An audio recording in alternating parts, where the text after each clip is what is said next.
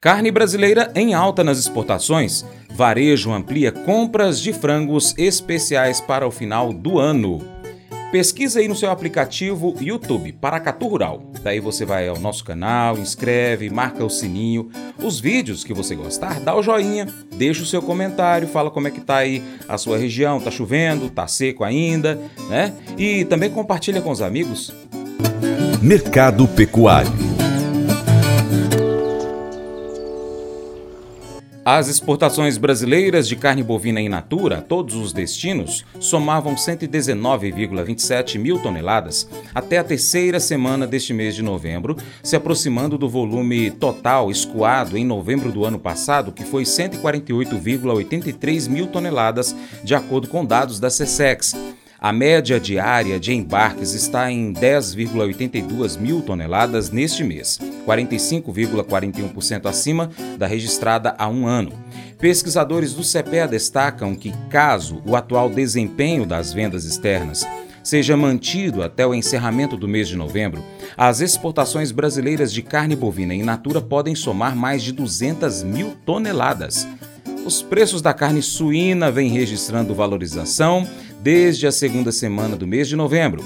Segundo pesquisadores do CEPE, os reajustes positivos estão atrelados ao aumento da procura por parte de atacadistas, que visam formar estoques para atender a demanda de final de ano. Apesar disso, o valor médio mensal até o dia 21 de novembro da carcaça especial está 0,8% abaixo do verificado em outubro o que, por sua vez, se deve às vendas estagnadas verificadas no início de novembro. Assim, no atacado da Grande São Paulo, a carcaça especial suína é negociada na média de R$ 9,76 o quilo na parcial de novembro. O consultor Vlamir Brandalize comenta o mercado das carnes que segue embarcando volumes expressivos e desempenhando um papel importante na pauta exportadora brasileira. A demanda interna também se aquece neste final de ano. No varejo, as buscas passam a ser mais intensas por frangos especiais para atender ao consumo de período de festas.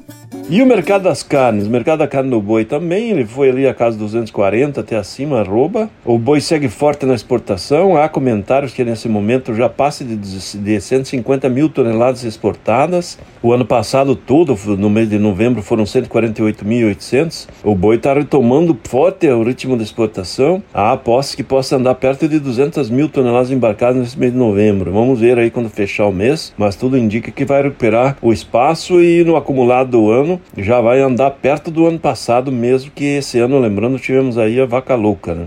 Com relação ao mercado frango, frango também já na faixa de 300 mil toneladas embarcadas. O ano passado todo, no mês de novembro, foram 346.700. Está andando perto já, ainda falta muito tempo para fechar o mês. O acumulado de janeiro até agora perto de 4 milhões e 300 mil toneladas, frente a 3.950 do mesmo período do ano passado. Frango também forte na exportação, reposições do varejo, Está entrando na fase de vendas de varejo também dos frangos, dos frangos especiais. Esse agora cresce as vendas na gôndola do varejo.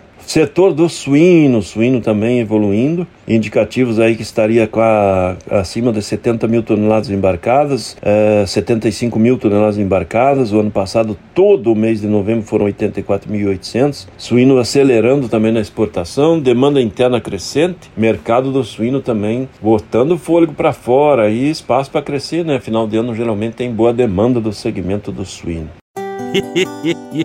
Mas eu vou dizer uma coisa pra você, viu? É, se quiser colocar propaganda sua aqui nesse programa, ó, eu vou dizer um negócio, você vai ter um resultado bom demais, senhor. É isso mesmo, é facinho, facinho, senhor. Você pode entrar em contato com os meninos ligando o telefone deles. É o 38, é o 991810123. Bem fácil. É muito bom porque aí a sua empresa vai sair dentro de um programa que é ligado aí ao homem para mulher do campo. É nós que vai estar tá assistindo e também vai ver sua propaganda.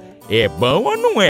somos confrontados com uma mensagem poderosa sobre o poder da compaixão e da bondade no livro de Provérbios, capítulo 14, verso 7 na Bíblia. A passagem destaca como a generosidade e a preocupação com os menos favorecidos podem ser uma fonte de bênção, não apenas para aqueles que a gente ajuda, mas também para nós. A mensagem nos lembra que, ao negligenciarmos os necessitados e oprimidos, nós desconsideramos não apenas suas necessidades físicas, mas a oportunidade de sermos instrumentos de Deus para aliviar o seu sofrimento. A compaixão e a bondade não são apenas virtudes morais, mas expressões práticas de amor e cuidado pelos outros. Somos desafiados a não fecharmos nossos corações diante das necessidades dos que nos rodeiam, mas a agirmos com misericórdia e generosidade. Essa atitude de preocupação genuína com o bem-estar dos menos favorecidos é uma manifestação do amor de Deus em nossas vidas. Além disso, quando nós somos generosos, receberemos generosidade em troca também. Podemos então refletir sobre como nós temos praticado a compaixão e a bondade nas nossas vidas. Nós estamos dispostos a ajudar os necessitados, a ser um canal de bênção para aqueles que sofrem. Esse devocional faz parte do plano de estudos Sabedoria em Provérbios 14, do aplicativo bíblia.com. Muito obrigado pela sua atenção. Deus te abençoe e até o próximo encontro. Tchau, tchau.